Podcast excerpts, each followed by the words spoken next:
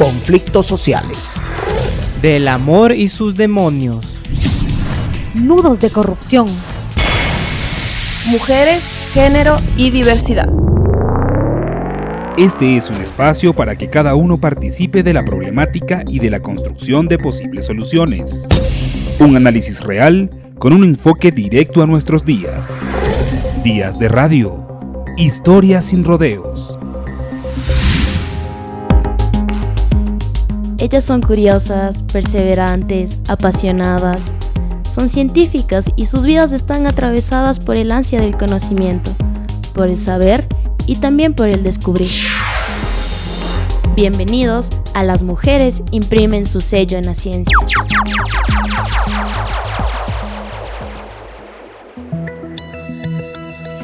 Cada vez es más común hablar de las mujeres en la ciencia, pero todavía no es suficiente. La ONU es clara, el mundo necesita más ciencia y la ciencia necesita a las mujeres. Los datos son decidores. En el mundo del 2020, solo el 30% de quienes investigan son mujeres y solo el 35% de estudiantes de áreas de ciencia, tecnología, ingeniería y matemáticas son mujeres. Todavía somos minoría y eso responde a una serie de prejuicios históricos que se traduce en menos oportunidades y oportunidades que se expresan en menos visibilización. Sucede que hemos estado en la ciencia desde siempre, pero nunca se nos ha dado una voz ni un rostro, pero hemos peleado y conseguido ese lugar en la historia. ¿Sabías que la estadounidense Margaret Wilcox a sus 34 años patentó el sistema de calefacción de auto en 1893? Ella fue una de las pocas ingenieras de su época. Y parte del instrumental médico que se usa a diario en farmacias, hospitales, fue inventado por una enfermera neoyorquina, Milford Green. Ella desarrolló la jeringa médica de una sola mano en 1899. Además del primer libro mecánico para niños, fue inventado por Ángela Ruiz Robles. En 1949, la española patentó un soporte de lectura para facilitar el aprendizaje. Esto sucedió 20 años antes que Michael Sternhardt inventara el libro electrónico, que fue en 1971. Hoy queremos que ellas sean quienes hablen, las protagonistas, hemos reunido a seis mujeres para contarnos qué significado tienen en la ciencia, también para que debatan sobre la transformación social que esto implica. Ellas son las ecuatorianas, Claudia Segovia, PhD en Ecología y líder de la Red Ecuatoriana de Mujeres Científicas. Laura Arcos, una de las primeras mujeres en obtener un PhD en Ecuador y fundadora de la Facultad de Biología de la Pontificia Universidad Católica. Linda Guamán, elegida entre 100 líderes del futuro en biotecnología por el Instituto Tecnológico de Massachusetts. Además de María Eugenia del Pino, premiada bióloga del desarrollo, reconocida por sus contribuciones a la investigación en América Latina. Sofía Cabrera, docente de periodismo científico de la Universidad UTE y coordinadora de la comunidad de divulgadores del conocimiento científico y ancestral del Ecuador. Y la argentina Raquel Chang, incluida por la BBC entre las 10 mujeres que lideran las ciencias en América Latina. Mi nombre es María Claudia Segovia Salcedo, soy docente investigadora de la Universidad de las Fuerzas Armadas de ESPE y cofundadora de la Red Ecuatoriana de Mujeres Científicas RENCI. Esta red aparece en el 2016 Aparece básicamente a través de las redes sociales por la iniciativa de un grupo de 8 a 10 mujeres que teníamos eh, esta inquietud de mujeres en ciencia. La red aparece eh, con eh, diferentes objetivos. El primero, visibilizar el trabajo de las mujeres en ciencia en el Ecuador. El segundo, el generar datos, porque si bien hay datos, pero Todavía nos falta mucho por recorrer en relación a datos, saber dónde están las mujeres, qué estamos haciendo.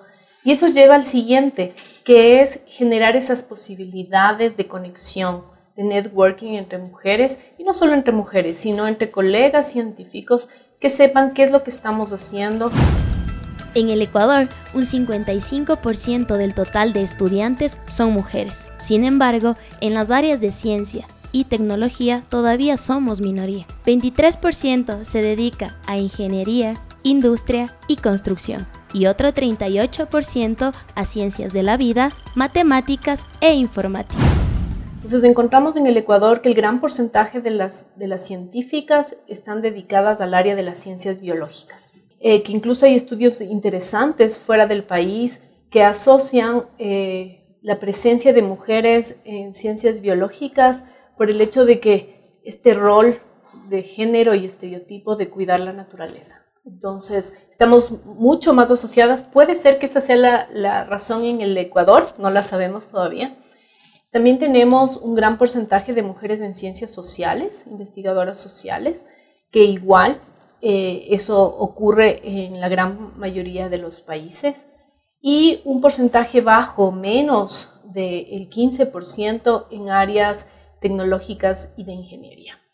¿Sí? Esto te hablo de más o menos un pool de entre 150 a 200 científicas, que somos las que tenemos la información.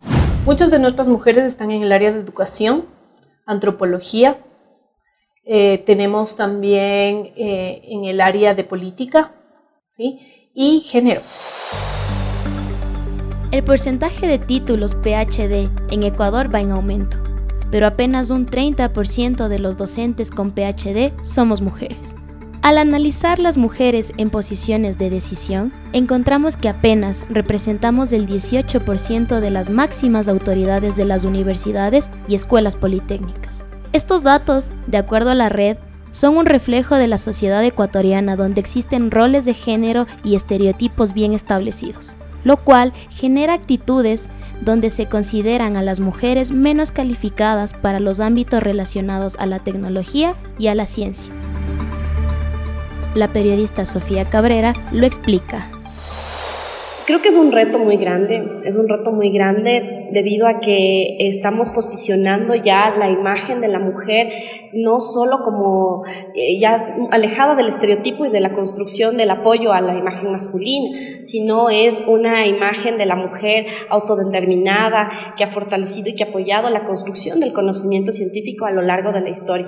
Entonces creo que es un desafío y un empoderamiento también y eso es un poco lo que estamos viendo ya con los nuevos perfiles de mujeres en la ciencia que cada vez están tomando los espacios públicos. Por eso, en pleno siglo XXI, hacer ciencia en este contexto es un acto de rebeldía, es ir en contra de lo establecido, rompiendo cánones y estereotipos. Bueno, mi nombre es Linda Guamán, tengo 34 años. Eh, comencé a la parte científica hace 10 años, diría, en el 2009, cuando empecé mi maestría. Antes de eso, no tenía ni siquiera idea de qué iba a ser ciencia. La cuencana, de 34 años, es parte de las 100 líderes del futuro del MIT, una de las universidades politécnicas más respetadas a escala mundial, y a pesar de su éxito en la biotecnología, reconoce que hay brechas que no se han zanjado. Te vas a encontrar con otros desafíos, como que te van a pagar menos, haciendo el mismo trabajo, con el mismo título, que los reconocimientos, digamos, no van... Yo recuerdo claramente la primera vez que gané un financiamiento grande, no me entrevistaron a mí, sino a mi jefe esas cosas son tan normales de que sucedan en el contexto, entonces vas encontrando, a mí, me, ¿sabes qué me pasa ahora mucho? Esta es la facultad de medicina. Yo siento que me tengo que esforzar bastante para tener credibilidad, porque como soy joven, eso ya me resta algo de credibilidad, porque el resto de los profesores son doctores de bata que tienen sus consultorios y son grandes. Y luego, siendo mujer y siendo joven, tienes más desventajas. Hay muchísimos aportes de las mujeres en ciencia en el Ecuador. No son nuevamente tan visibilizados como nosotros quisiéramos. Y eso se da también por el hecho de, de un fenómeno que se llama el fenómeno Matilde, ¿sí? que es un estudio sociológico y antropológico que se ha hecho, que a lo largo de la historia de la ciencia se trata de invisibilizar eh, los logros femeninos. Entonces tenemos grandes científicas en la historia que no las conocemos porque los colegas se han tomado los datos, las investigaciones por ellas realizadas. Entonces, probablemente una de las más conocidas es Rosalind Franklin, Eh, ella fue la que descubrió con una fotografía, la fotografía 55 eh, de su investigación en rayos X, eh, la estructura del ADN. Y sin embargo ella jamás fue incluida en ninguno de sus resultados. Y ellos ganaron el premio Nobel. Y no se supo sino hasta varios años después varias veces he dicho, probablemente si hubiéramos tenido esta conversación hace unos 10 años, yo te hubiera dicho, jamás he sido discriminada, siempre he tenido las mismas oportunidades, no he tenido ningún problema, pero es eso porque está tan normalizado. Hemos crecido en eso, nuestra cultura es esa, que nunca nos damos cuenta de estos pequeños y grandes detalles. Y es un hecho que de generación en generación el discurso y las percepciones cambian. Han mutado y los planteamientos que se hacen ahora no se debatían antes. Así lo vivió la doctora Laura Arcos, la primera mujer con PhD del Ecuador en el área de biología, título que consiguió tras estudiar en España y Alemania a inicios de los 70. Cuando llegué, tanto en Alemania como cuando llegué a la Universidad Católica, siempre me respetaron, me consideraron, me, eh, los directivos fueron conmigo sumamente amables. Yo nunca pedí nada especial tampoco, porque no soy de esas personas. Y este, en ese sentido, pues no creo que por ser mujer me quitaron ciertas posibilidades. Ahora, también muchas veces todo es muy relativo, ¿no? Porque tú puedes tener ciertas ambiciones, por ejemplo, en ser rector de una universidad. Yo sabía que yo no podía ser rector de la Universidad Católica porque eso no está en los estatutos. Tiene que ser un sacerdote jesuita, por ejemplo. Pero en eso, por ejemplo, en la misma Universidad Católica hay muchas señoras que son doctoras y que están ahí de profesoras. Hay muchos, muchas chicas que son, han estudiado, que por ejemplo yo le decía a la doctora este, Segovia, Claudia Segovia, que fue mi alumna nuestra, y que ella pues tuvo la la gentileza y, la, y tuvieron la generosidad de darme un reconocimiento. Yo le decía, bueno, pero ¿qué he hecho? No he hecho mucho. Entonces decía, bueno, usted nos ayudó a formar y nos dio todas las posibilidades básicas para que sigan adelante. Como profesional, yo creo que el logro más importante que conseguí es haber entrado en la lista de los líderes del futuro. Y, y yo creo que ha sido el logro más importante ese porque ese me dio visibilidad. Que también es cuestionable porque dices, eh, no, no deberíamos tener, todas tener que esperar a, a, ganar un premio afuera para que en tu país te den visibilidad. Porque hay mujeres extraordinarias haciendo cosas mucho más relevantes. La UNESCO expone que en Latinoamérica hay un promedio de 44% de mujeres que trabajan en la investigación científica una de ellas es la bióloga argentina Raquel Chan, directora del Centro Científico Tecnológico del Consejo Nacional de Investigaciones Científicas y Técnicas, CONICET, de la provincia de Santa Fe y líder del equipo de científicos que creó una semilla más resistente a la sequía. Oh, increíble lo que ha cambiado. Em, podemos hablar de muchísimos aspectos, desde los tecnológicos, los humanos, los sociales por supuesto, en el caso de las mujeres, primero había muchas menos mujeres cuando yo empecé mi, mi carrera, muchísimas menos en las carreras duras, había menos gente y gente que se dedicaba a una carrera científica mucho menos, porque obviamente requiere muchísimas horas de dedicación. Y por elección y por presión social, en general las mujeres eligen carreras que les demanden menos dedicación horaria. Muchos se quejan que hoy en día hay muy pocas mujeres en los puestos direccionales, en los puestos de liderazgo, pero yo creo que eso es simplemente una consecuencia de lo que era la sociedad hace 30 años y de lo que cambió ahora. Eh, o sea que la ciencia no escapa a las generales de la ley. mujeres muchas se quedaban, eran amas de casa, y por eso hay menos mujeres en los puestos gerenciales, porque hay muchas menos que hicieron carrera. Ahora en los estamentos bajos hay muchas mujeres, probablemente dentro de 30 años el panorama sea absolutamente distinto. Yo creo que en 10, 20 años no va a existir esta lucha que existe hoy, porque ya va a estar ganada, sin que hagamos nada muy particular, salvo apoyar los movimientos en los cuales se pide igualdad de derechos.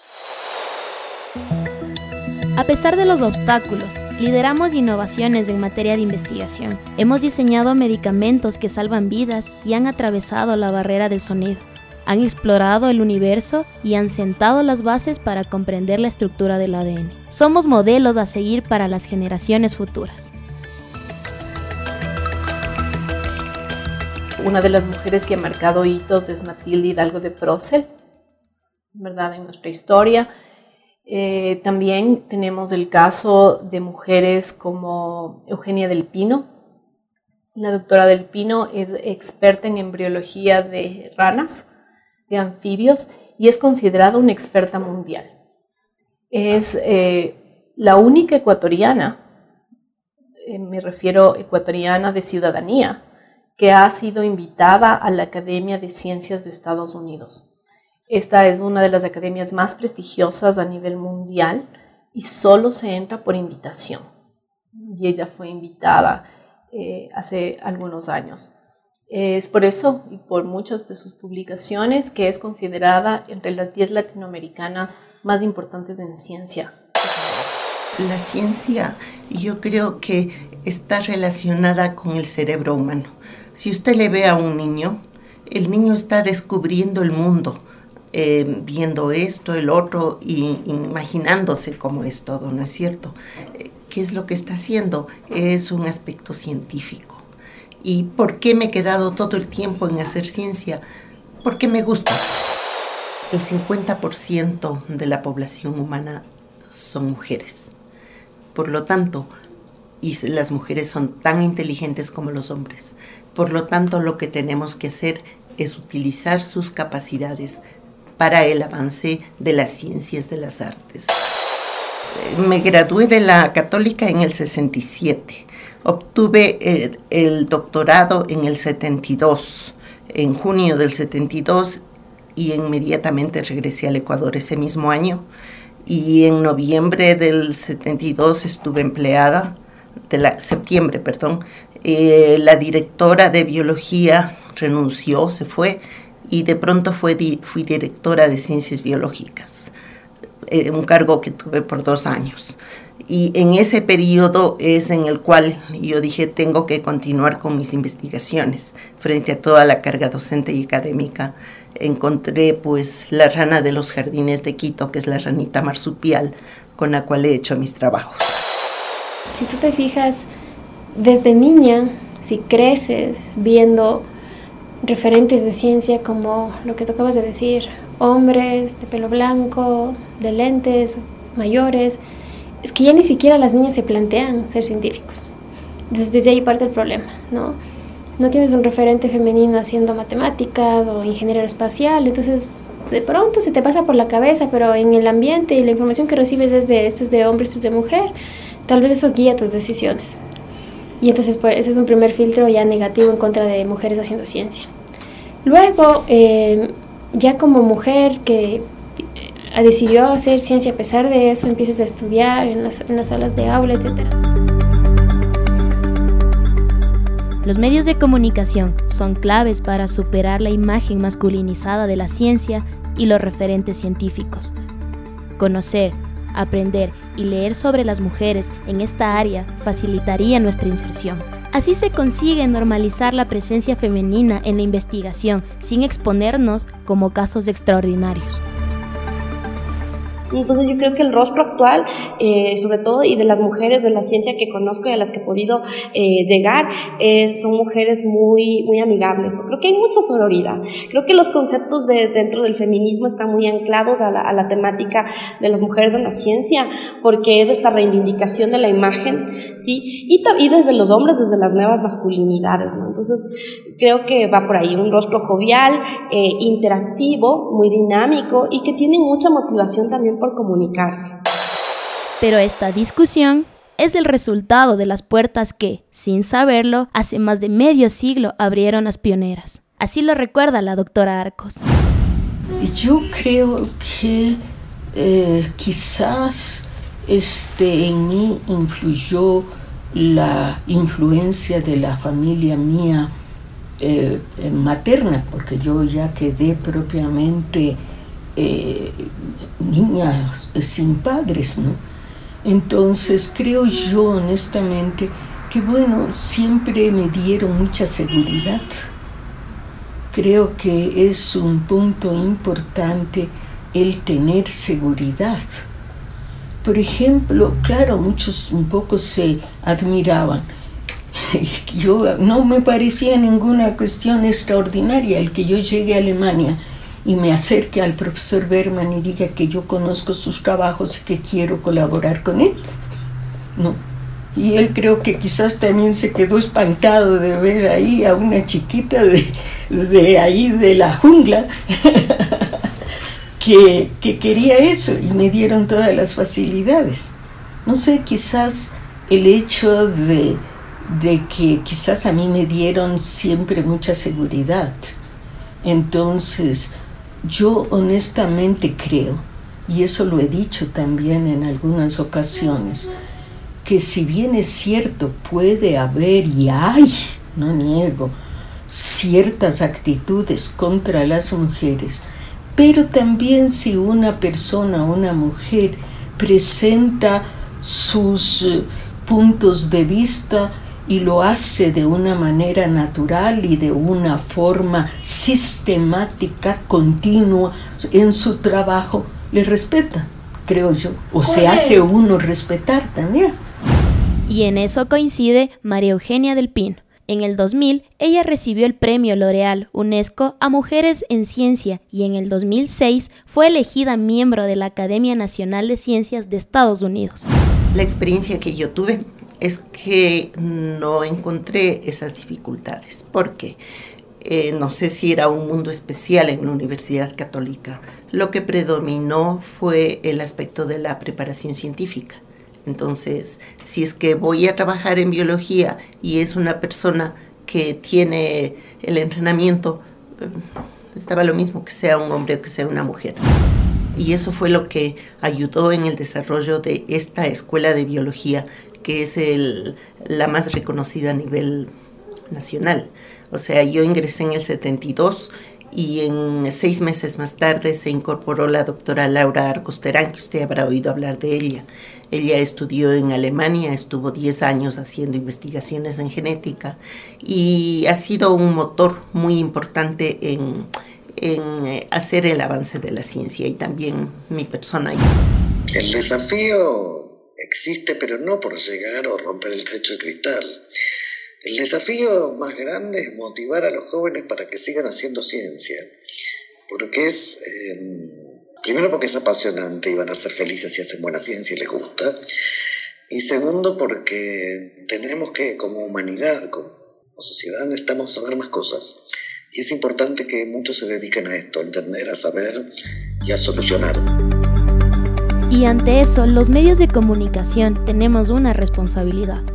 Podemos fortalecer su imagen, difundir su trabajo y, por lo tanto, incidir en la vocación y cultura científica de las próximas generaciones seguimos hablando de Rosalind Franklin, de Marie Curie, que son grandes ejemplos de mujeres en la ciencia, o hablamos de la doctora Eugenia del Pino, que es una gran mujer de la ciencia, pero ahora tenemos muchas más. Tenemos científicas jóvenes que están destacándose, ¿no? Eh, y, e incluso tienes unas que han tenido un gran impacto mediático y otras que no han tenido impacto mediático, pero que han tenido una trayectoria excelente. A Sofía le sobran los ejemplos. Claudia Segovia, porque ella ha liderado un papel eh, político muy fuerte y destacado para, para poder fortalecer la imagen de la mujer en la ciencia en Ecuador. Luego tienes destacadas como Linda Guamán, ¿no es cierto?, por haber sido una de las líderes jóvenes en, en biotecnología destacadas por el MIT. Pero tienes luego rostros jóvenes de, por ejemplo, están científicas en la Politécnica Nacional, que están en el Instituto Geofísico, no me acuerdo el nombre. Em, tienes aquí, eh, por ejemplo, em, a, Jenny, a Jennifer García, que trabaja genética y cáncer de colon, ¿no es cierto? Tienes a Ana Karina Zambrano, que trabaja sobre la genética de los ecuatorianos. Eh, si te hablo, por ejemplo, de mujeres en la ciencia, te hablo de mujeres en la Amazonía, eh, que están trabajando también con comunidades, ¿no? Ahí tienes como Cristina Peñuela, em, tienes de otras investigadoras que están trabajando el tema de contaminación de los ríos, pero y también creo que es importante destacar el papel de las dos primeras rectoras de las escuelas politécnicas más grandes del país, que tienes, ¿no cierto?, a Florinela Muñoz en la Politécnica Nacional y a Cecilia Paredes en la SPOL, que también son científicas que están trabajando eh, desde una parte estratégica, ¿no? Sobre todo Cecilia Paredes. Ojalá más adelante, en la siguiente generación, ellas ya no tengan que pasar por este asunto de diferenciación de sueldos, de que estás en edad fértil, no me conviene contratarte. Pero pues yo les hablo a todos, hombres y mujeres. También les digo en las clases a los hombres, les digo, es más probable que tú vayas a ser jefe de ella, lo siento. Entonces tienes que ser feminista. Necesitamos hombres feministas en cargos de liderazgo. Está tan normalizado estas cosas machistas chiquititas que les llaman micromachismos que ya ni nos damos cuenta, o sea... La sociedad está evolucionando hacia eso. Yo creo que no tenemos que hacer nada muy particular salvo darle las mismas oportunidades a las mujeres y los varones. Yo lo aplico desde hace años y creo que eso se va a dar naturalmente como se está dando en toda la sociedad. El sistema educativo eh, debe incluir otra vez eh, el modelo pedagógico que nos llame y nos motive a la, curiosidad, porque si no el sistema educativo está matando esa curiosidad. Entonces puede haber muchas niñas de la ciencia que les llame la atención ser un astronauta o ser un policía, pero que quizás, eh, y, que, y que y hay incidencia en torno a eso, pero que quizás el sistema no sabe cómo manejarlo. Entonces, por eso yo creo que es un tema de educación y también es un tema de comunicación, porque las niñas no pueden convertirse en aquello que no ven. Entonces, si tú no ves referentes científicos y científicas en los medios grandes, ¿no es cierto? No puedes promover que los niños y niñas sean científicos, ¿no es cierto? La ruta está abierta y hemos andado el camino. Las mujeres dejamos nuestra huella y es momento de que se sepa. Días de radio. Historias sin rodeos.